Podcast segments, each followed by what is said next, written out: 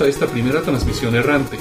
De acuerdo con nuestro enlace subespacial, en la Tierra hoy debe de ser viernes 15 de junio.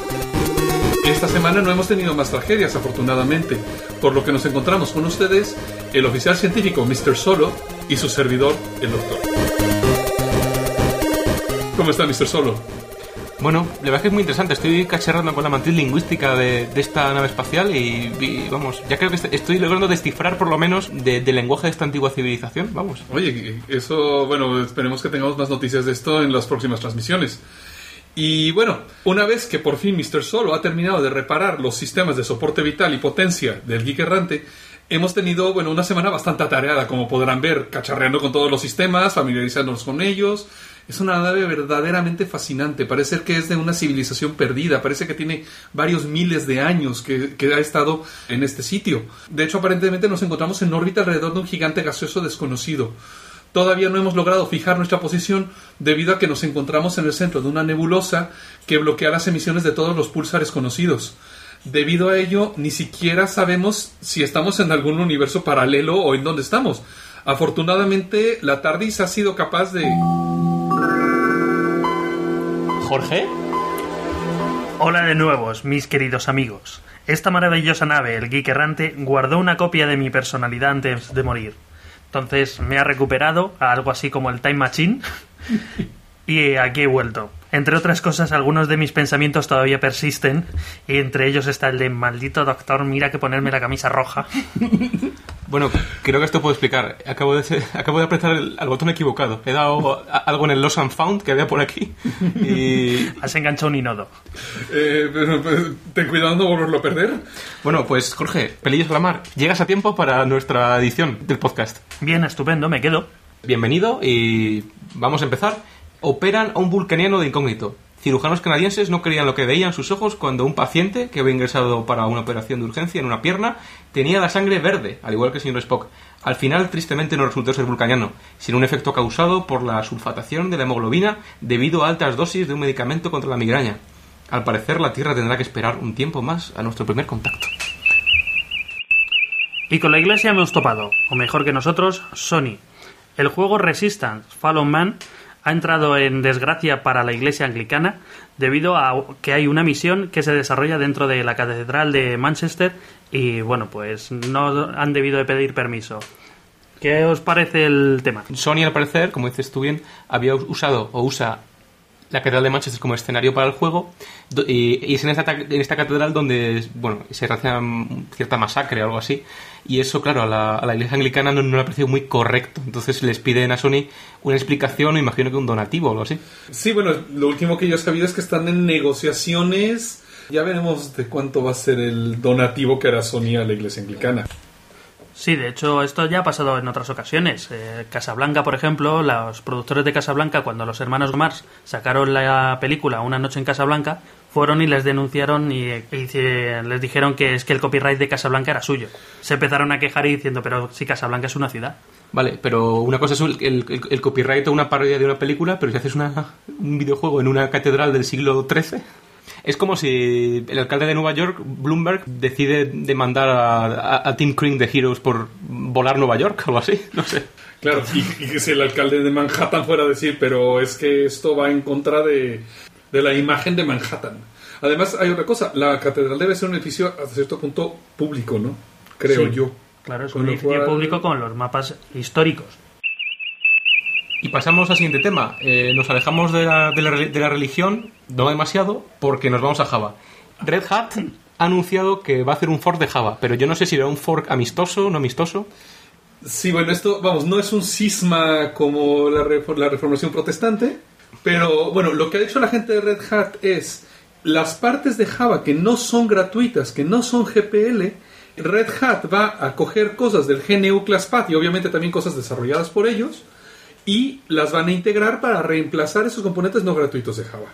Lo que han dicho ellos es que con esto no es vamos a hacer- van a hacer un fork sobre todo porque la parte de OpenJDK todavía no está toda la infraestructura puesta para aceptar colaboraciones del público, para aceptar parches, para aceptar todo este tipo de cosas. Bueno, ¿esto significa que el proyecto de Blackdown de una Java Virtual Machine en Linux lo van a abandonar? Porque Red Hat era uno de los que más lo apoyaban.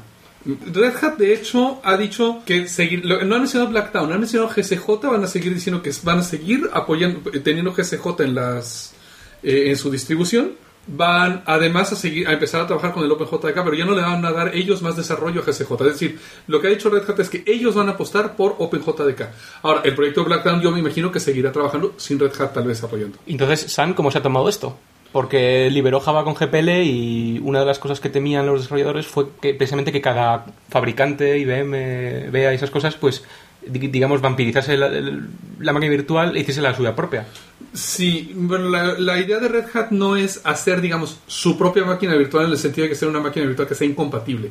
Va a seguir siendo compatible con la máquina virtual Java de Sun, el estándar de Java va a seguir siendo estándar de Sun, pero lo- ellos, primero que no tienen forma en este momento de contribuir con el OpenJDK porque falta toda esa infraestructura, quieren poder además tener su propio entorno de pruebas, su propio entorno de distribución y demás. Y además hay otra cosa también que es interesante. Hay especulación de que a lo mejor algunas de las partes que están en el GNU Class Pack no son tan estables o con tan buen performance como las partes nativas que hay dentro Claro, del JDK claro. nativo. Entonces, lo que dice la gente de Red Hat es, nosotros vamos a hacer porque nos interesa que sea totalmente GPL. Ya en su tiempo, si Sun después quiere incorporar las partes de las partes que saque Red Hat, o si quieren ellos sacar sus partes GPL, pero de las partes que en ese momento son código nativo, es otra cosa. Ahora, ellos sí han dicho que van a seguir colaborando con OpenJDK y en la medida de lo posible, seguir- vamos hacer un fork amistoso hasta cierto punto. Bueno, y ahora, eh, pasando a otra cosa, eh, esta semana han sonado mucho la noticia de Wibri, una especie de Bluetooth, Sí, bueno, una mejora. A ver, Nando, eh, creo que tú eres el que más conoces esto. Esto se ha vendido como el sustituto de Bluetooth y para nada lo es. Eh, Bluetooth fue desa- de- desarrollado durante los, años, durante los años 90 por un grupo de, tra- de trabajo liderado por Ericsson y Nokia desde el 2001 por ahí pues tiene su propia digamos su propio conjunto de mejoras al protocolo original. Uno de los mayores problemas de, de Bluetooth es precisamente que consume bastante y otro problema es precisamente que es muy difícil de embeber en dispositivos pues como microcontroladores o bueno o relojes incluso. Entonces la gente de Nokia ha hecho digamos un, superset de Bluetooth llamado Weebly que permite con menos potencia y mucha menos eh, carga de protocolo tener capacidades para trabajar con dispositivos pequeños. Bueno, esto además espero que lo hagan pronto porque yo mi teléfono Nokia cuando uso el Bluetooth todo el día, que por lo general cuando lo hago lo tengo enchufado todo el día, la batería se me va a menos de la mitad y cuando no uso el Bluetooth se queda al 100%. Claro, aquí, aquí se habla de que este protocolo o, o los chips que, que implementen este protocolo pues van a consumir 10 veces menos potencia, ¿no? Pero este, me imagino que de alguna forma afectará el rango, ¿no? Sí, claro. El rango, pues, del Bluetooth, había especificaciones de, de Bluetooth de hasta 200 metros. Luego, el Bluetooth para uso personal, pues, ya son hasta unos 30 metros o por ahí. Pero aquí hablamos que este nuevo protocolo, pues, va a tener no más de unos 7 metros de, de- de alcance. Esto es muy interesante porque es un protocolo basado en, en estándares abiertos, al igual que otro protocolo que también está muy de moda ahora mismo, que es Zigbee. ¿Habéis oído hablar de él? Bueno, hace poco de hecho oí que habían sacado una especie de hub Zigbee, el primer hub Zigbee en el mercado o algo es, así, ¿no? es muy interesante esta- este momento que estamos experimentando porque tanto de la parte de Weebly que digamos tus propios dispositivos, tus propios gadgets se puedan comunicar entre sí y Tu con, red de área personal. y con tu red de área, de área personal, pues tenemos ahora mismo otra alternativa para redes mesh que, que se llaman eh, para redes de sensores con las cuales se pueden comunicar. Son, son, es, un- es un protocolo más o menos tipo pues Ethernet, pero adaptado a sensores, a, a cosas pequeñitas. Hablamos hace un par de podcasts de, de los sunspots. Sí, y eso me imagino que también para domótica debe de estar muy bien, ¿no? Claro, eh, porque el, el principal problema de la domótica ahora es que eh, de- dependes totalmente de un fabricante, es decir, de, un protocolo RF que hace pues lo que sea por debajo, eh, no tienes el control, y entonces, como decía, estás atado a un fabricante, pero Zigbee es abierto. Entonces tienes tu IE Cubo 802.15, me parece que algo así, en el que puedes implementarlo si tienes ánimo. Y ahora mismo, pues ya por fin hay, un fabricante que, que lanzó sí que es el primer dispositivo Zigbee. Como que ya era una base Sí. central con... no sí, sé. para, para domótica. Es, eh, la web es control4 con número.com. Y, además, si mal no recuerdo, era bastante barato, ¿no? Costaba creo que menos de 100 dólares. el- Sí, sí, el sí, es, es, es- es lo que tiene. Y eso va, va a hacer mucha pupa a los, eh, a los fabricantes de, de domótica tradicional, como Siemens o Fujitsu o cosas así. O se unió en el carro o se... Claro, para temas de control de, pues, de, pues, de domótica y tal, pues tendremos, tendremos Zigbee y para redes personales pues tenemos Weebly. Todos abiertos, además. Oye, qué bien, qué bien. Y ahora cambiando de tema, a mí lo que me preocupa es el peligro amarillo. Ya sabéis que en China ahora mismo eh, cada vez tienen más graduados en ingenierías mm, técnicas, en TI. Entonces este año parece ser que 800.000 ingenieros han salido de las universidades en una nación que tienen más de 1.300 millones de habitantes. Bueno, aquí Europa está perdiendo com- competitividad, ¿tenéis datos?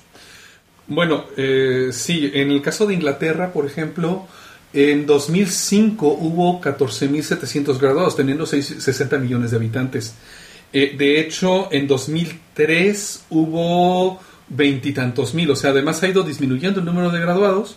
Y si hacemos una comparación porcentual de la cantidad de población, de acuerdo con la población del país, pues resulta que en UCA hay menos de la mitad de graduados de ingeniería de software que en China. ¿Y eh, de, de España se sabe algo? ¿Y de Estados Unidos? Bueno, en España, en el 2004, de acuerdo con las, de acuerdo con las estadísticas, se graduaron aproximadamente unos 15.000 alumnos, unos 15.000 personas. Claro, en un país, ustedes saben, España, 45 millones de habitantes. Es comparativamente mayor que, que que Inglaterra, entonces, que tiene unos 60 millones de habitantes. Sí, estamos mejor que Inglaterra, pero todavía distamos mucho de llegar a China. Es decir, sí estamos un poco más de la mitad de lo que es China, pero todavía, todavía falta. Y bueno, esto que probablemente dentro de poco tenemos que hablar chino todos, ¿no? Sí, porque otro fenómeno que se va produciendo ahora es el- la migración de todos los helpdesks, a menos americanos, de, de todos los helpdesks, incluso equipos de, de desarrolladores de la India, donde ya están empezando a cobrar más porque hay más desarrollo, a países como China. Claro, bueno, tenemos por una parte empresas que han visto que el outsourcing a la India es una verdadera debacle y han hecho un insourcing, han eh, vuelto a empezar a meter gente en local, sobre todo en Estados Unidos. Pero es cierto que ahora muchas de las labores de, de desarrollo que antes hacían en la India, ahora las están pasando a China porque China ahora es más barato que la India simplemente porque la India ha subido de precios. Y eso es algo que ya pasó hace tiempo con el sector textil. También se hizo un, un outsourcing a México, después a la, a la India, después a China, y todo esto siguiendo una cadena de trabajadores ganando derechos. ¿no? Y claro, ahí de lo que te tienes entonces que preocupar es si tú tienes una empresa de consultoría, si llega una empresa china a hacerte a ti un outsourcing, quiere decir que seguramente estás cobrando muy barato. bueno, eh, otro peligro que veo aquí es que eh, los chinos quieren lanzar su propio Galileo. Bueno, de hecho saldrá el año entrante, ya lo tienen, Ya lo tienen. ya lo van a lanzar, vamos, entra, entra en operación el año entrante. Lo único que sé es que eh, hace tiempo, no sé si cinco años o por ahí, se le ofreció a China la posibilidad de, de entrar dentro del proyecto Galileo. Bueno, para los que no lo sepan, Galileo es la versión europea del sistema de GPS. Gracias, por Dios, alguien me lo explica. no, estaba en serio, bastante diciendo, joder, Galileo, Galileo, me suena, pero no sabía qué era.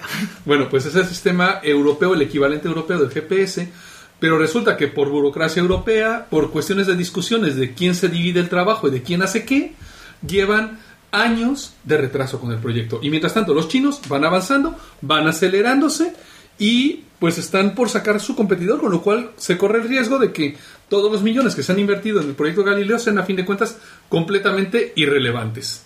Y claro, China se le había invitado a formar parte del proyecto Galileo, pero no se les había permitido formar parte de ninguno de los grandes altos cargos del proyecto. Pero tuvieron el suficiente tiempo, imagino que pues para aprender, ¿no? Ah, claro. Eh, Ya saben que los chinos siempre es lo que antes eran los japoneses. Los chinos son muy buenos en este momento en copiar. Y ya que nos estamos metiendo en el pantano de la burocracia europea, eh, vamos a hablar de derecho digital. Esta sección que la verdad es que se va a hacer presente en, en todos nuestros podcasts. Jorge, Sí, bueno, a ver, lo primero es eh, que Google ha bajado la política de retención de datos de los 24 meses iniciales a 18, ¿Y eso por qué? porque la Unión Europea lo ha pedido, básicamente. sí, el, el caso está en que mm, antes, como, como se ha dicho, Google pretendía anonimizar los datos de búsquedas asociados a los usuarios tras 24 meses. Esto, según la Unión E- Europea, era demasiado, al menos para sus ciudadanos, y parece que por fin una gestión de la Unión Europea tiene éxito. Bueno, y ya que estamos con Google y demás, eh, también, vamos, creo que Google está sonando en las noticias toda esta semana, porque resulta que ahora ha lanzado una demanda de antitrust contra Microsoft Por cuestión del Vista Search, ¿no? Vista Search es, eh, para los que no sepáis, un, un pequeño programita que está, está integrado en, en todos los Windows Vista que te permite buscar cualquier tipo de contenido eh, o archivo, etcétera, etcétera, a la imagen y semejanza, pues por ejemplo, que Google Search o bien Spotlight. El Spotlight o Sí. el Quicksilver, ¿no? Sí, sí. O sea, pero realiza la misma función que el Instant Search de Vista. O sea, ¿es, Es- el mismo o es otro diferente? Es el Instant Search de, Ah, de Vista. Vale, vale. Entonces, eh, el caso está en que, en que Google ha visto esto a una, eh, una- como una amenaza a su, a su negocio y por lo tanto quiere que eh, Microsoft ofrezca eh, la posibilidad al usuario pues de elegir, imagino que entre su propia búsqueda, la de la de Quicksilver, la de bueno, La de Yahoo, la de Google, la de quien darle al usuario la posibilidad de elegir, que es precisamente lo que no tiene una vez que se instala un Windows Vista. Bueno, que es lo que ha pasado anteriormente con el Media Player, con Internet Explorer y vamos, que Microsoft a fin de cuentas ya es por defecto el monopolista de moda, ¿no? Y siguiendo con Google, YouTube, eh, la unión de Google y YouTube, va a probar un nuevo sistema para identificar contenido protegido por copyright. ¿De qué va esto? Bueno, Jorge, esto es, es una tecnología bastante inquietante, diría yo, que lo que, lo que pretende es, eh, mediante un sistema de, de fingerprint de los vídeos que el, que el usuario normal sube a YouTube, identificarlos y decir si son mm, contenido sujeto a copyright o no. Vale, entonces esto va a ser, yo me descargo algo de la televisión o de una- un videoclub, por ejemplo, y hago mi pequeña modificación manteniendo bastante parte de, de la televisión o del programa original. Lo subo y ellos detectan que es, he infringido el copyright. Sí, de hecho, bueno, la idea detrás de esto es, imagínate que tú te grabas la última, el último capítulo de Salsa Rosa, lo subes en YouTube para que la gente pueda sentir igual que tú pena ajena con lo que se ve en la televisión en España.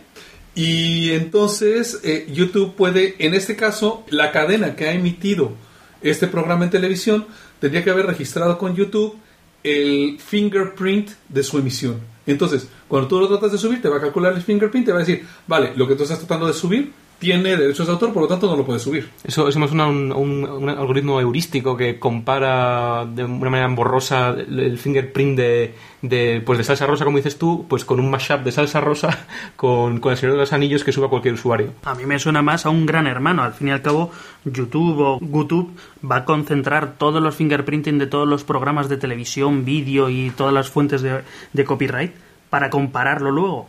Es decir, va a poseer toda esa información y va a centralizarlo. Tenemos un nuevo gran hermano en vistas. Eh, en vista no, tal vez en XP. A los que sí que no les hacen ninguna gracia eh, Windows, como sabéis, es la comunidad de Linux, que últimamente ha estado muy, muy, muy cabreada con todo el tema este de las, de las patentes. Y no es otro que Google y su responsable de open source, eh, Chris DeBona, que le conoceréis por sus bromas y peculiar aspecto del podcast de Cranky Geeks, pues es este personaje quien ha, ha convocado a, bueno, desde la Linux Foundation a- hasta la startup más mínima a que todos vayan a, a Mountain View, a, a los headquarters de Google, para hablar de open source, para, para hablar de Linux. Puede ser algo bueno, ¿no? Según lo que veo aquí, el Jim Senling, director ejecutivo de la Linux Foundation, lo que manifiesta es que aunque cada uno trabaje en su compañía grande y dinosaurica, pues al fin y al cabo todos somos Linuxeros y es una especie de buen rollismo aplicado a la informática. Bueno, vamos a hablar ahora un poco de patentes. En principio, esta no es la típica noticia, pero que sepáis que Sun se sube al carro del OpenID. ¿Y qué es eso de OpenID? El OpenID es una nueva especificación que se estaba utilizando muy a menudo dentro de los blogs colaborativos para realizar tareas tipo single sign-on o lo que llaman SOSO. Es decir, que yo pudiera firmarme con mi usuario del Geek Errante y luego me voy a lo mejor a eh, Apple Weblog o cualquiera de esos y que no me tenga que volver a firmar. ¿no? Claro, es, es- es una especie como de federación, por por así decirlo, de blogs, en el que los usuarios no son comunes, pero eh, sí tu usuario del Geek Errante te lo respeta pues cualquier otro blog que forme parte de, de tu comunidad. Pero ahora que hablas de federación, ¿son no hacía algo que se llamaba Liberty? ¿Usaban una cosa que se llama Open, OpenSSO, OpenSOSO? No sé, ¿esto cómo se relaciona? El proyecto Liberty era un proyecto de federación que ha sido un estándar que han agregado varias, varias empresas, pero era para competir principalmente contra Microsoft y su plataforma de Passport. El OpenID, como dices tú bien, está orientado más bien eh, a un entorno amigable web, por así decirlo, y el Liberty está orientado a algo más de enterprise, algo más, algo más de empresas. Entonces, eh, lo que ha hecho Sun es en, en el protocolo que se basa, o, más bien en la, especificación que se basa su Liberty, ha hecho eh, otra im- implementación paralela de OpenID. ¿Y todo basado en OpenSSO? Sí, sí, sí, sí, es que es más, es más sencillo. El, el SAML y el- todo el tema de Liberty estaba demasiado formalizado, es muy pesado. Y el OpenID es mucho más ligero, lo, lo, lo pueden implementar cualquier persona en su propio blog. No tiene esas especificaciones que tiene de XML tan cargados y tan pesados como tiene el SAML y el proyecto Liberty. Y entonces la idea es que yo puedo utilizar que como eh, OpenID como un plugin por debajo de OpenSSO, que es la API de Sun para... Sí, sí, sí, esa es justo la idea. Oh, Entonces, eh, es, es el propio Sun quien ha, como dices tú, en la, en la Java One lo, lo anunció, que sus propios blogs corporativos, en blog Suncom, los usuarios entre sí se han federado en una comunidad, por así decirlo, OpenID, y bueno, pues ya, ya está funcionando. OpenID se supone que es un estándar abierto y no hay algún problema, vamos, que es lo que hemos visto últimamente con esto, de patentes y cosas por el estilo. Claro, porque se supone que si Sun va a adaptar a OpenSSO con OpenID, otra compañía que lo vea de una manera buena y que quisiese hacer lo mismo, infringirá alguna patente con Sun. Bueno, ahí es donde San ha llegado y ha dicho que no va a perseguir a la gente que haga desarrollos a partir de las patentes que tenga desarrolladas eh, la, propia, la propia compañía. Vamos, como un pacto de caballeros, ¿vale? Vale, esto puede ser interesante. A mí me parece una solución muy pragmática y una solución bastante coherente. Bueno, lo que yo no sé es si Linus Torvalds verá eh, ahora mismo en Sun a una figura tan paternal como estamos viendo ahora mismo con, con las patentes y sus pactos de caballeros, porque este hombre, bueno, el creador de Linux, claro, para empezar, no ha abierto la boca desde que, desde que se empezó a escribir la GPL3 y ha aprovechado esta semana desde para meterse con Sun hasta para rajar de la FSF. Eh, Está desaforado. Bueno, pero vamos por orden. Vamos a empezar con Son. Eh, ¿Qué no le ha gustado de Son a Linux o de qué se queja? Bien, Linux se queja de que Sun no está aportando nada a, a Linux, al sistema operativo como tal, y que en general Solaris no está aportando nada nuevo excepto Detrace, Crossbow y ZFS, lo que pasa es que siguen todavía con licencias restrictivas. Pero eso de Crossbow y eso que has dicho, ¿qué es? Bien, Detrace es un megadepurador basado en programación de scripts. Entonces te permite mediante scripts programar de una forma bastante novedosa y saber en cada momento cómo funciona el sistema o qué errores se están produciendo. Bien, Crossbow, sin embargo, es un tema relacionado más con la calidad de servicio y se basa en la idea de virtualizar la pila TCP/IP y dividirla en función de servicios y de Joder. zonas o containers que son parecidas a las máquinas virtuales. Y dice que solo ha aportado eso. Nada más. Pero como no es eh, licencia open source, no es una GPL, es, eh, está limitada por la CDDL, que es propietaria de Sun, pues dice que eso a Linux no le sirve. Pero la CDDL es, es también open source, ¿no? La CDL es, es un tipo de open source que lo que permite es usar todo, pero sin poder cambiar el, el- el código para nada. O sea que es incompatible con la GPL Claro. o algo así. Básicamente lo que dice es que Sun lo que está haciendo es coger todos los drivers e importarlos dentro de su sistema operativo. Bueno, que, que- que en parte es verdad, pero el mismo Jonathan Schwartz, el jefazo de, de Sun, ha puesto en su blog hace, hace un par de días, literalmente, Linux, tranquilízate, que te invito a cenar a casa, tú traes el vino y yo hago la cena.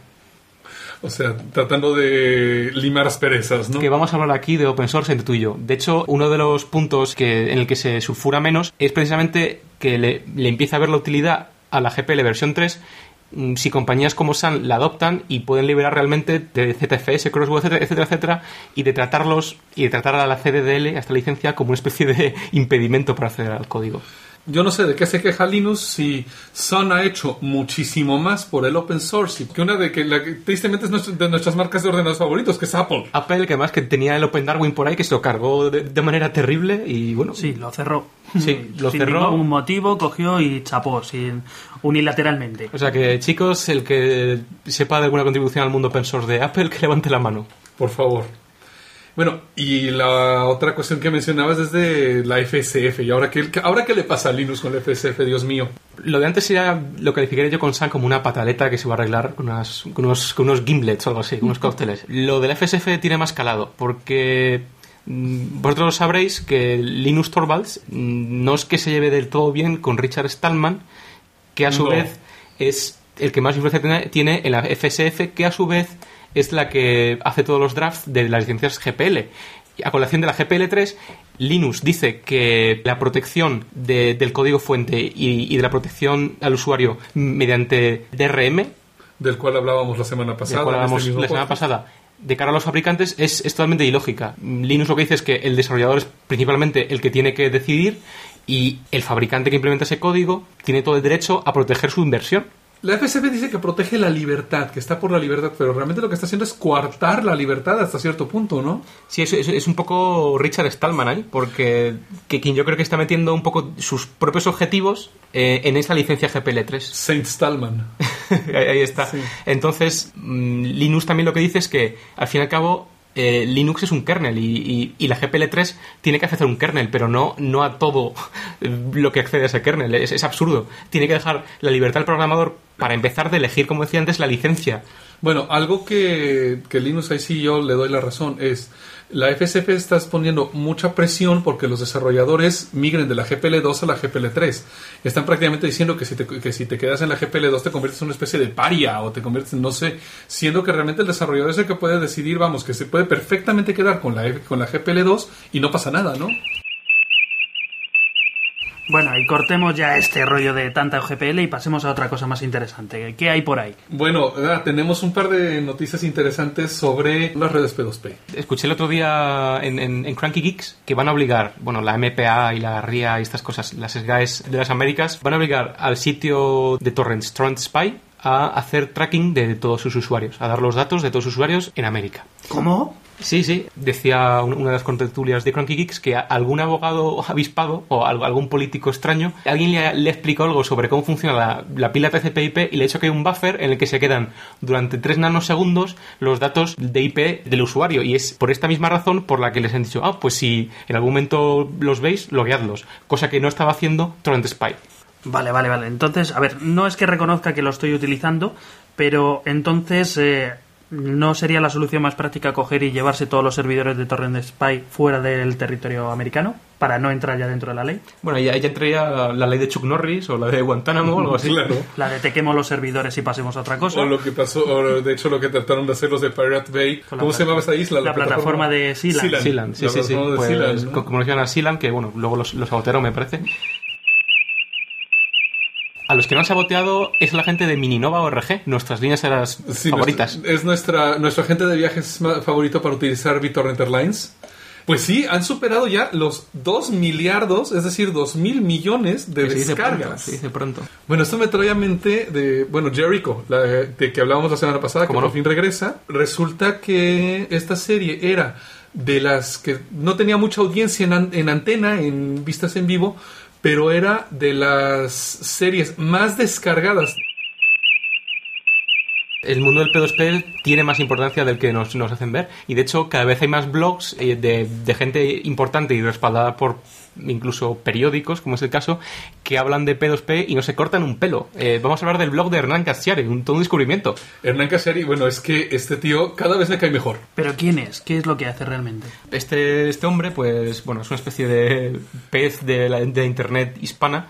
Mm, Su, su proyecto más conocido ahora mismo es Orsay, en el que, bueno, él pues, tiene proyectos literarios y es periodísticos, etcétera, etcétera. Vamos, es un periodista, escritor, vamos, Sí, es, reconocido, argentino, conocido. bueno, millones de cosas por ahí. Y bueno, hace incluso mm, hace podibooks y todo, ¿no? Sí, hace blogobooks, creo. Sí. Este, libros en blog, en blog algo Bueno, así. a ver si nos lo explica. A ver si nos lo Sí, a ver si, a ver si logramos conseguir una entrevista, logramos ficharlo. Sí. Pero es que lo que a mí me ha.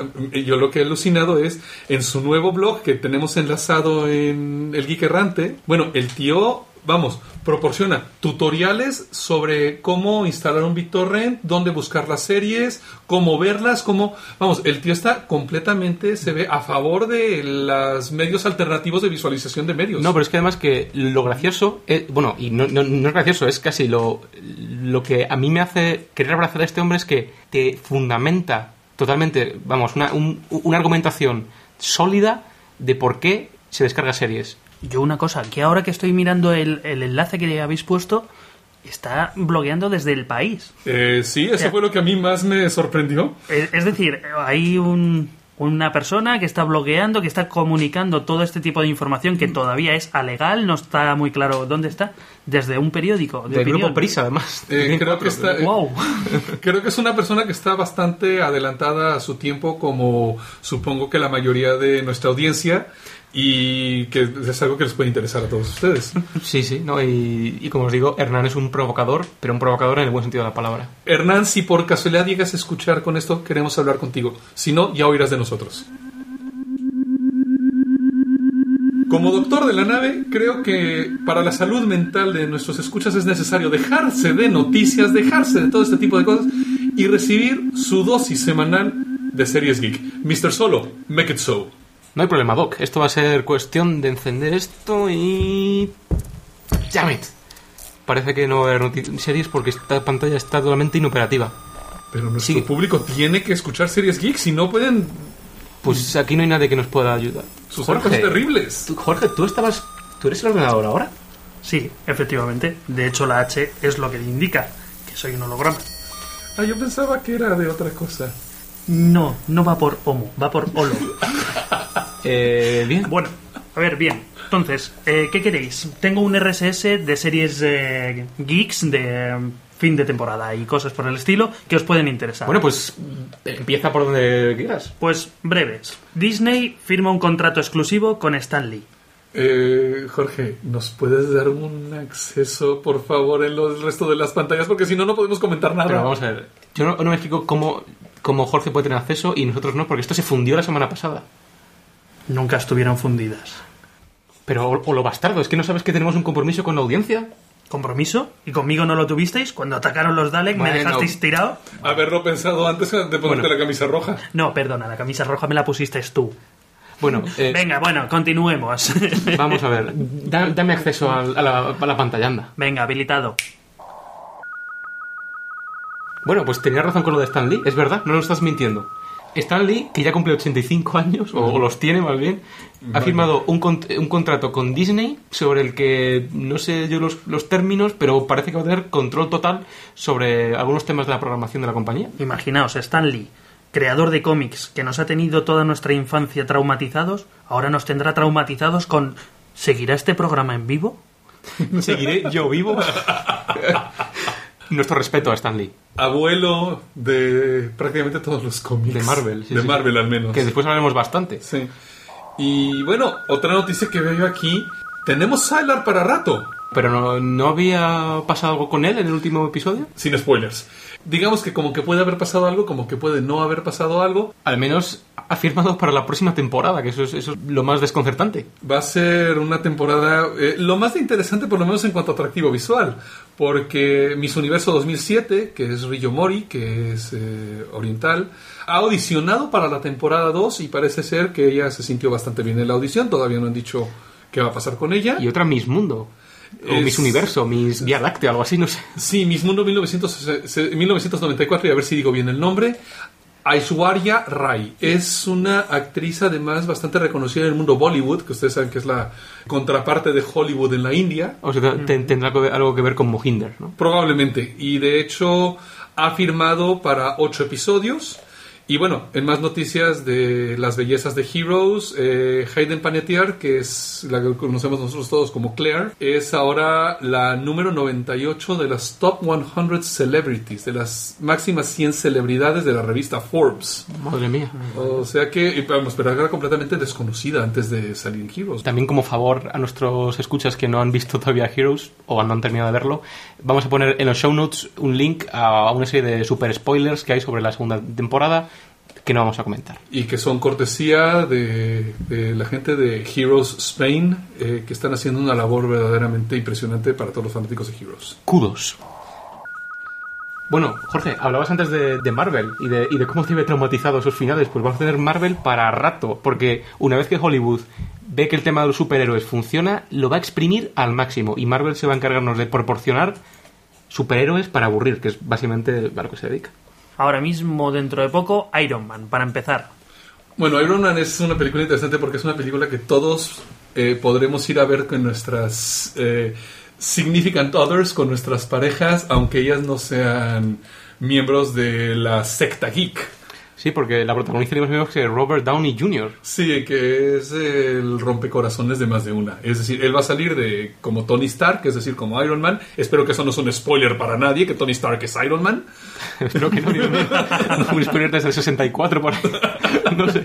Y- En todo caso, Robert Downey Jr. es, es una elección adecuada. La parte personal del actor, persona conflictiva y acabadilla y con problemas con todo tipo de sustancias y... Ilegales y mujeres ilegales Efectivamente, también. justo como este millonario de cómic que también tiene sus problemas y que es una especie como de espejo de Bruce Wayne, el de, Batman. Sí, vamos, que a fin de cuentas son los dos son millonarios, los dos son guaperas, los dos son eh, gente que se dedica a combatir el mal. Lo único es que hasta donde yo sé, creo que Iron Man creo que no está tan traumatizado psicológicamente como Bruce Wayne. Bueno, por visto se viste de robot y no de murciélago. También vamos a tener Capitán América. Está en fase de guion. Pero bueno, ahora que me mencionas Capitán América, estando hablando de Batman, me acabas de recordar un podcast que acabo de escuchar que es Sci-Fi Smackdown. Los tíos lo que hacen es cada semana, bueno, aproximadamente cada semana sacan un podcast que es, digamos que dos iconos de la ciencia ficción combatiendo entre sí. El primero fue Galáctica contra Enterprise. Pero por lo que me he recordado esto es porque el segundo episodio es precisamente Batman contra Capitán América. Y es una pelea bastante igual. Eh, les pondremos en nuestros show notes el, link a Sci-Fi Smackdown porque es algo que cualquier geek que se precie debe realmente de escuchar. Por cierto, los últimos dos episodios, bueno, los últimos varios episodios, contando los episodios de Bossmail, ha sido Heroes contra X-Men y todavía los tengo pendientes de escuchar. Madre mía, muy calientes. También muy calientes son las adaptaciones de la Marvel, como no, que se van a hacer de, por ejemplo, Thor, de otra película más de, de, de Hulk y de un spin-off de los X-Men, Magneto. Y mientras no empiezan a sacar la película de Lobezno, la película de Jean Grey, la película del Profesor X, Bueno, espero que, personajes tienen para rato. espero que DC contraataque de alguna manera y no solo con Batman. Hablando también de cómics, que la verdad es que ya era hora de traerlos un poquito, aunque no sea muy en profundidad a este podcast. Recordad que el del 13 al 19 de agosto en La Coruña se celebra la décima edición de Viñetas desde Atlántico. Os digo esto porque vienen dos de mis autores favoritos, que son Tim Sale, que le conoceréis por su trabajo en, Heroes, y porque, bueno, ha escrito un montón de, eh, más bien dibujado un montón de cómics, tanto de Marvel como para DC. Su, su Batman Long Halloween es mítico, para mí por lo menos. Y también viene Jeff Smith, que es el que es el autor de Bone. Es un precursor del humor simpsoniano, como digo yo. Veo yo aquí una última noticia, la final de Los Soprano y que parece ser que la gente no está muy contenta al respecto. Bueno, vamos a ver. No es un spoiler, chicos. Yo os confieso que no he visto Los Soprano y no he querido leer en profundidad esta noticia. Eh, únicamente eh, en Estados Unidos eh, ya ha terminado la serie por completo. El caso es que, una vez más, es la audiencia quien se ha cabreado de mala manera con la HBO, que es la compañía que lo emitía, porque han acabado de la serie con una- de una manera muy, muy rara y que no hace para nada honor a la calidad a la que los fans están acostumbrados. Entonces, no se les ocurre otra cosa que hacer un ataque DOS contra la- el propio web de la HBO. DOS de negación de servicio, es decir, hacerle tantas peticiones al servidor que se cae. Claro, entonces eh, esperemos que en lugar de mandar nueces, no sé si mandarán cabezas de caballo o algo así. o rosas negras. Sí, o dedos cortados, bueno, eh, no sé, pero el caso es que se rumorea que Los Soprano es otra de las series que, cuyo final se ha adelantado abruptamente, por así decirlo. Yo creo que por eso viene ahora todo esto de avisar que, la próxima que si la próxima temporada de Battlestar Galactica va a dejar cosas abiertas, que si Heroes, cuántas o sea, como que están tratando ya un poco más de preanunciar cuántas temporadas va a durar cada cosa para que los fans no se cabren. De hecho, ahora que lo nombras, así antes de, antes de que... Dios, bye, otra vez... Esta, esta maldita nebulosa, creo que hay unos, unas entes de energía que nos están debilitando los escudos. Bueno, No serás tú, Jorge, ¿verdad? Hay dos posibilidades. O es el salvapantallas o es el SETI at home que tengo por aquí puesto. Y creo que esto es una buena noticia para, para despedida, porque yo además que tengo que ir a- al, al- al deflector, como os he dicho. Saludos desde Geek Errante, para mí por lo menos, que tengo que salir. Saludos desde el Geek Errante. Saludos desde el Geek Errante. ¡Hasta la próxima!